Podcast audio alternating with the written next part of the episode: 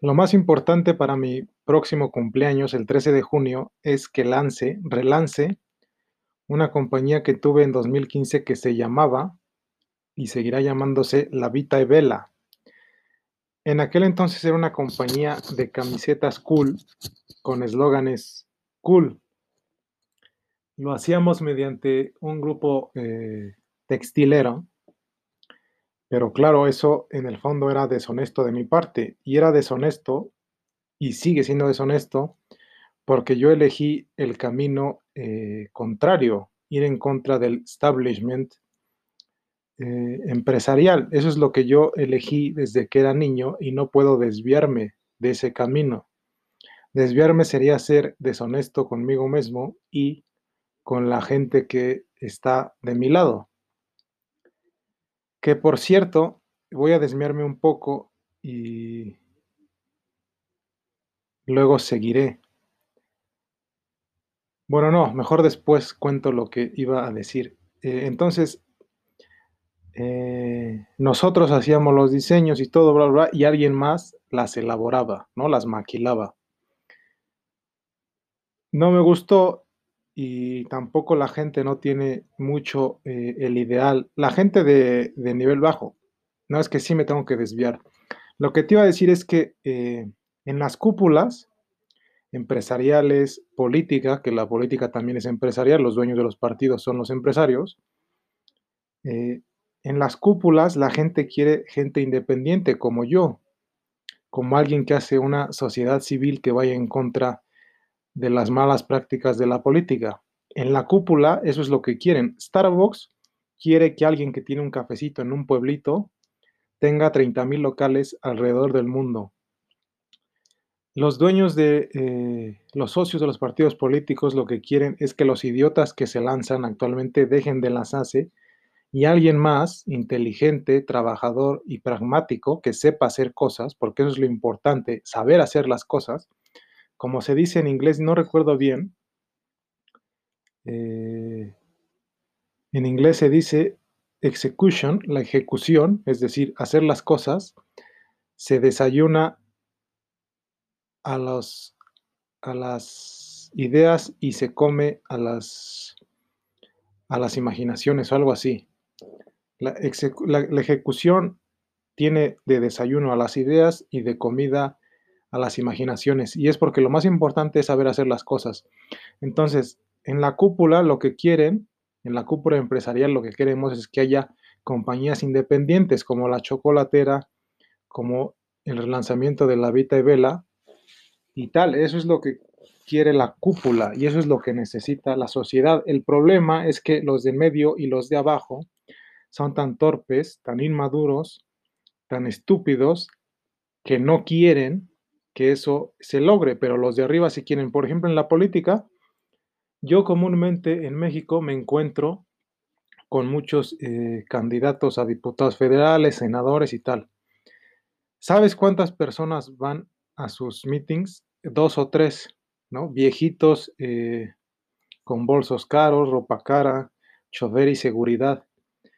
¿Quiénes son esos señores y por qué son los únicos que van a, los mítines de estos políticos de alto rango, entre comillas? Pues esos viejitos ricos son los herederos de los fundadores de los partidos y van porque tienen que ir, porque es su partido. Pero claro que no quieren estar con esos imbéciles de candidatos porque son unos inútiles que no sirven para nada. Lo que esos ricos herederos de los partidos quieren es que haya sociedades civiles independientes y candidatos independientes que tumben a esos imbéciles candidatos. Eso es lo que quieren. Y en las cúpulas empresariales es lo mismo. Te repito, poniéndote como ejemplo Starbucks. Starbucks lo que quiere es que la gente que tiene una cafetería en un pueblito sea capaz de abrir 30.000 locales alrededor del mundo. Pero claro, no lo puede hacer y Starbucks no lo puede apoyar, lo tiene que hacer él por sus propios medios, la persona que tiene el cafecito. Entonces, en las cúpulas sí se valora mucho la independencia, las ganas de cambiar las cosas, de cambiar la realidad. El problema está en los medios y abajo, que en el fondo no importa, pues porque los de medio y los de abajo son peleles y son donadies que su opinión no sirve para nada porque son unos inútiles. Entonces, cuando tú quieras eh, ser independiente y eh, crecer, pues llega hasta arriba. Tener el impulso, te vas a topar con muchas dificultades abajo y en medio, pero cuando llegues arriba verás que lo que haces, ir en contra de las cosas, es lo correcto y es lo que se necesita. Pero bueno, entonces a mí me maquilaba una compañía de nivel bajo y pues claro que lo que ellos quieren es perpetuar el status quo y perpetuar las prácticas pendejeras de toda la vida y tal. Era imposible que me, que me maquilara Inditex o Chanel o eh, la Sociedad Textil Lonia, que es Purificación García, Carolina Herrera, Kenzo y estas cosas. Es era imposible y entonces tenía que hacerlo con alguien bajo. Salió bien, pero no me gustaba. Y ahora eh, la relanzaremos, si Dios lo permite, ya haciendo nuestros productos desde cero, cosiéndolos con las telas en nuestro propio tallercito y tal. Que es difícil, eh, porque pues es eh, un gasto fuerte. Fíjate que otra de las razones por, la que los negocios están conectados es porque los accionistas, los que ponen el, capital, lo ponen durante mucho tiempo.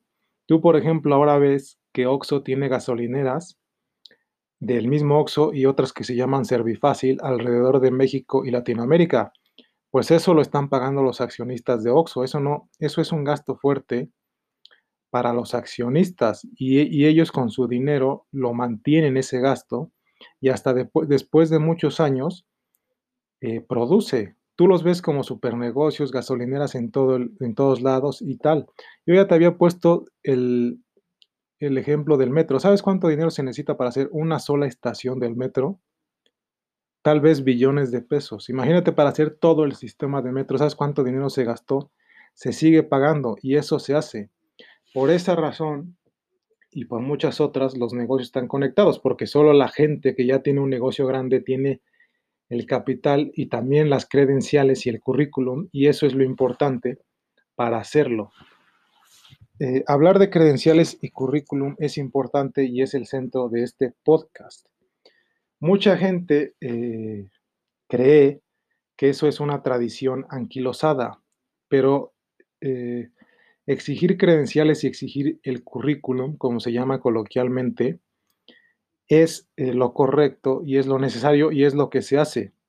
Tú, por ejemplo, si quisieras ser eh, presidente y director general de cualquier compañía, eh, ya no te harán una entrevista como cuando vas a pedir un trabajo a una, cafetería o en tu primer trabajo de, de trainee o de intern en la universidad, que llevas tu currículum, te entrevistan y tal. Ya para ser eh, director, director general y presidente, te audita una compañía, eh, una consultora, una tercera parte, alguien eh, que sea objetivo.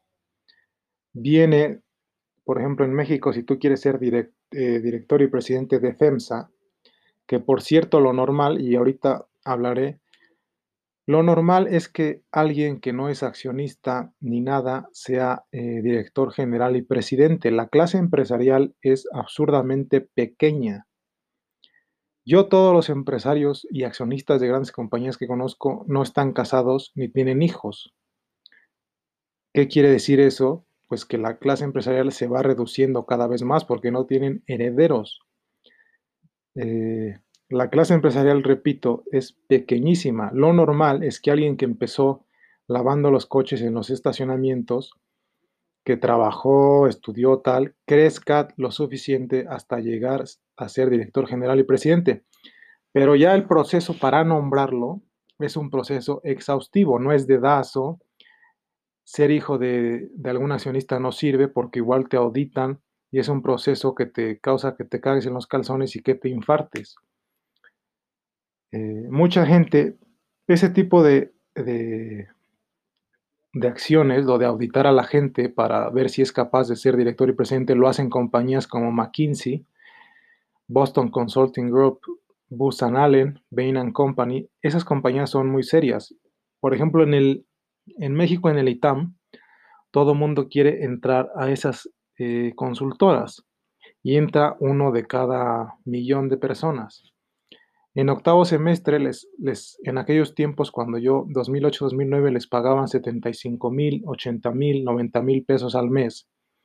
Ahorita les han de estar pagando 120 mil, 130 mil pesos al mes a gente de séptimo, octavo semestre del ITAM, pero son los geniecillos eh, y gente muy seria, porque esas consultoras son las que se dedican a ser terceras partes, a ser jueces en todos los movimientos de las compañías. Entonces reclutan a los güeyes más picudos y les pagan muy buena lana. Te repito, ahorita les van a estar pagando a un güey de octavo semestre de Economía y Matemáticas aplicadas en el ITAM. Lo digo para ser muy específico. Le han de pagar como 120, 130 mil pesos al mes. Pero claro, eh, no, yo creo que como 85, 90 mil pesos al mes. Claro, trabaja en Navidad, en Año Nuevo, el Día de la Madre trabaja, no tiene descanso, no tiene vacaciones, lo explotan, pero aprende muchísimo y lo mejor es que luego acaba ocupando, y por esto los alumnos quieren meterse, luego acaba ocupando cargos directivos en alguna de las compañías que auditó. Pasa mucho que se, que se jalan las compañías a alguien que era auditor o auditora de una consultora, se lo jalan de director de algo o incluso de CEO y presidente y repito que te quede claro, lo normal es que una persona que empezó desde abajo llegue a ser presidente y CEO.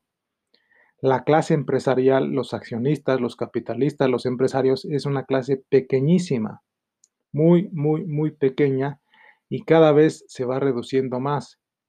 De hecho, la única razón por la que yo tendría hijos es porque no quiero que cualquier pelado en el futuro está tenga o esté relacionado fuertemente a las compañías a las que yo estoy relacionado. A mí me gustaría que alguien relacionado a mí personalmente siga dirigiéndolas y administrándolas. Esa es la única razón por la que yo tendría hijos, pero estoy en duda, porque en el fondo, pues a mí me importa lo que pase cuando yo estoy vivo, no lo que pase después, ya será problema de los que, de la gente que esté viva. Eso de, que los directores y los presidentes eh, de las compañías son trabajadores normales que le talacharon, picaron piedra, como se dice en México coloquialmente, y llegan a lo más alto de una compañía, incluso a consejeros, a miembros del consejo ejecutivo.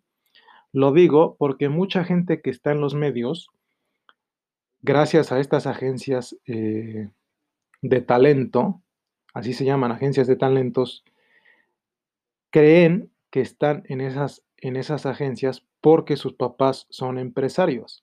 Ser CEO y presidente o miembro del consejo de una compañía no quiere decir que eres empresario. Ya te dije que la mayoría de gente que ocupa esas posiciones, que son las posiciones más altas, son trabajadores normales, son empleados, no son empresarios. Y luego sus hijitos y sus hijitas firman contratos en esas agencias de talento y ahora creen que están ahí porque sus papás son empresarios, pero no son empresarios sus padres. Sus padres son trabajadores como cualquier trabajador, como el que limpian los baños o como el, o como el que reparte el pan bimbo en las tienditas. Lo que pasa es que le talachó tanto su papá y le chingó tanto que llegó a lo más alto de la compañía, pero que no se confunda la gente. Te voy a explicar eh, lo de ser influencer. Mucha gente se confunde eh, y cree que influencer ser influencer es lo mismo que tener influencia y eso es un error. La palabra influencer está patentada y es un trabajo que tiene una nómina. Esa nómina existe bajo un sistema de subcontratación que en México, por cierto, y en todos los países desaparecerá pronto. Eh, el, el, ser influencer lo patentó una compañía de medios que se llama Next Model Management, que junto a IMG, y EWG, junto a esas dos organizaciones, son las tres eh, centros de medios más importantes del planeta. Son grupos, los tres son grupos de agencias de supermodelos. Pero ya te dije yo que las agencias de supermodelos se acomodaron de tal forma para ser el centro de los medios por el problema de los medios. O sea, esta, esta compañía que yo te dije, Next Model Management, está arriba de la BBC, de Televisa, de TV Azteca, de CNN, yo no sé qué más televisoras hay, de las redes sociales, de TikTok, de YouTube, está por encima de eso y eso, eso la clase empresarial lo organizó por el problema de los medios que existe. Bueno, entonces esa, ese grupo de agencias de modelos que se llama Next Model Management, en el 2009, yo trabajé en eso.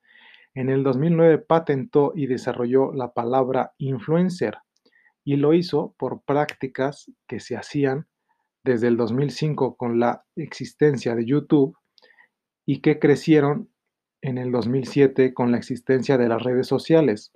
Los primeros influencers, que eh, también son las modelos de redes sociales, las modelos de Instagram, esas también entran en ese tipo de categoría de influencers. Los primeros influencers y modelos de Instagram y de redes sociales son los hijos de, de la gente de estas agencias de talentos que ya anteriormente trabajaban llenando de estupideces y pendejadas los medios que antes existían. Todavía lo hacen las revistas, la televisión, la radio. Lo que pasa es que ahora ya se centraron en las redes sociales y YouTube y todas estas cosas como de, de aplicaciones gratis, perdón. Pero antes, antes del 2005, estaban solo en las revistas, en la televisión y en la radio. Entonces, ser influencer es un trabajo establecido, entre comillas, establecido porque es un problema que manejan eh, las agencias de talentos, pero las agencias serias y de la clase empresarial lo tuvieron que patentar y llevar a cabo, pues porque en el mundo estaba esa cuestión. Eh, a los influencers se les paga por actuar lo que, lo que hacen se les pone un número de seguidores que también son influencers o modelos de redes sociales y de Instagram, y se les crea toda una plataforma para hacerlos eh, famosos y, y, ser los influencers que son. El chiste y a lo que voy es que no te confundas. Una persona con influencia no es influencer si no tiene un contrato con una de estas agencias de talento. Para ser influencer, repito y por última vez lo digo, tienes que tener un contrato con una agencia de talento. Y eso está patentado por un grupo de agencias de supermodelos llamado Next Model Management, que está en la ciudad de Nueva York y cuyo origen es alemán, germano, británico. No te confundas. Ahora no, no nos gusta decir que alguien tiene influencia, que es un líder, que tiene poder y es por la culpa de estas agencias. ¿Qué tipos de pendejadas hacen esas agencias? Ya te he dicho, ser influencer existe y está patentado, pero por ejemplo, ser hater no lo está. Ser, el ser hater es el tipo de pendejadas que hacen esas agencias de talento. Tal vez ellas lo tienen eh, patentado, no lo sé y tampoco me interesa, pero el punto es que ese es el tipo de cosas que ellas hacen. Ellas crearon la palabra hater, el término hater y el ser hater, y mediante sus plataformas, su plataforma es llenar de mierda a los medios, hicieron que se crea que esa palabra es algo eh, patentado y que existe, como la palabra influencer. Ser hater es, eh, mucha gente no sabe qué es ser hater y le dice a cualquiera que es ahí medio criticón y payaso, le dice hater. Pero ser hater es ir en contra de lo que estas agencias dicen. Te voy a poner un ejemplo. El que está muy tonto, por cierto. Mucha gente cree que el, el, presidente de la República de México y sus mentadas mañaneras, pues son de lo que él quiere decir. Y es obvio y evidente que las mañaneras del presidente de la República Mexicana, pues el contenido de esas eh, conferencias lo llenan estas agencias de talentos, esas agencias de medios. Los políticos de alto rango generalmente son de familia de empresarios y si no son, pues son gente más o menos chingona porque para ser presidente de una república y para ser gobernador, que es lo más alto en la política, te auditan igual que para ser eh, director o presidente de una compañía. También es un proceso exhaustivo, no cualquier pelele se puede lanzar eh, para ser gobernador o para ser político. Lo que pasa, ya sabes tú, que en el mundo de los ciegos el tuerto es rey. y yo cualquiera va a preferir ser director o presidente de una compañía que ser director o presidente de la república. Entonces, sí, hay, sí son tontos, pero dentro de, pues dentro de su gente, pues son lo menos peor o son lo mejorcito. A los políticos, por cierto, y a los que llegan a ser directores y, y presidentes de una compañía que empezaron desde abajo, cuando se les audita, un grupo de abogados les explica este problema de los medios. O sea, la gente que no pertenece a la clase empresarial y que llega a un puesto alto en la política o a un puesto alto en eh, una compañía, en la política solo hay dos puestos altos, gobernador y presidente de la República. Entonces, a la gente que llega a esos dos puestos o en una compañía, a una dirección o a la presidencia, un grupo de abogados les explica este problema de los medios. Y es parte de lo que se les dice. Se les dice más o menos, mira, hay este problema en los medios, es uno de los problemas que tiene esta compañía. Hay muchos problemas. En México hay luego problemas legales porque, por ejemplo, luego eh, a las compañías que venden papitas en las tienditas luego secuestran las camionetas o las asaltan cada rato, pues se le dice este tipo de cosas, ¿no? Al que, al que quiere ser director y presidente. Pero otra cosa que se les dice es que existe este problema de los medios y que deben actuar con cautela, porque si no lo hacen, se pueden meter en un problema legal. Si el presidente de la, de la República Mexicana en las conferencias mañaneras dijera algo que él quiere decir, se podría meter en un problema legal muy fuerte. Y esto se le dice, a él se le dice, Señor, mejor usted haga caso y solo diga lo que esas agencias de medios y de talentos le digan que diga. Porque si usted dice otra cosa, si usted dice lo que de verdad cree y lo que de verdad quiere decir, se va a meter en un problema muy fuerte, legal. Usted haga caso y nosotros estamos resolviendo este problema, ya luego veremos qué pasa. Eso es más o menos lo que se les dice. Ahora, a mí me llama la atención que toda la gente que está en contra de las prácticas políticas no critique el verdadero problema. Es evidente que lo que dice el presidente de la República en esas conferencias, pues está dicho por alguien, está escrito en un guion, eso es obvio. ¿Y por qué la gente que critica la política no critica eso? Lo que hay que hacer es acabar con esas agencias, no acabar con el pobre pendejo del político. ¿Eso para qué sirve? Si el culpable de lo que dice son las agencias, no él. Y yo no entiendo por qué nadie eh, no las ataca. Ahora, si hay mucha gente que no lo ve y no lo ven por una razón muy sencilla, porque no están acostumbrados a preguntarse el porqué de las cosas. ¿Cuál es el origen de las cosas? ¿Por qué están hechas? ¿Cómo están hechas? ¿Y para qué están hechas? Eso es lo que te debes preguntar cada vez que pase algo. Entonces, ya te he dicho eh, el yin y el yang. La palabra influencer existe y está patentada y es un oficio que existe mediante un sistema de subcontratación y la palabra hater no, la palabra hater solo es una invención para los medios y es el tipo de cosas que hacen estas agencias. ¿Qué es ser hater? Ya no te lo dije. Ser hater sería, usando el ejemplo que te estaba dando del presidente de la República, ir en contra de lo que lo hacen decir esas agencias.